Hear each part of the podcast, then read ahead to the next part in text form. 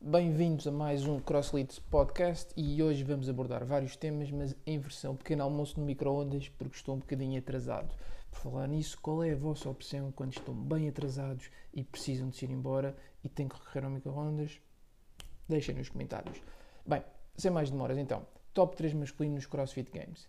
Uh, começo pelo primeiro lugar que não oferece qualquer dúvidas os ténis Metcon do Matt Fraser vão ser campeões de vendas e vão ajudar o Matt a ficar no top 5 deste ano.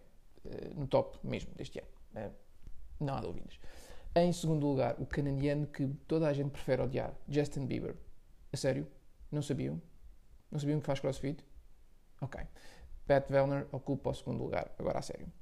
Em terceiro lugar, quando for anunciado este uh, atleta, Dave Castro vai dizer You're not in Kansas anymore.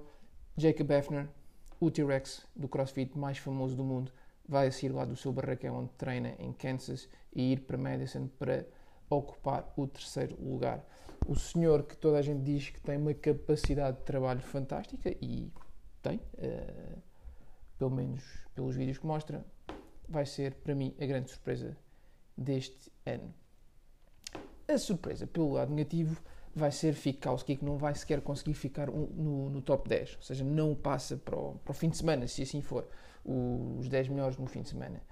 E, como consequência, no próximo seminário que ele costuma dar, e no, no Professor Project, como ele tem, uh, vai ter uma parte dedicada muito importante, que vai ser como criar um hype que nunca se concretiza.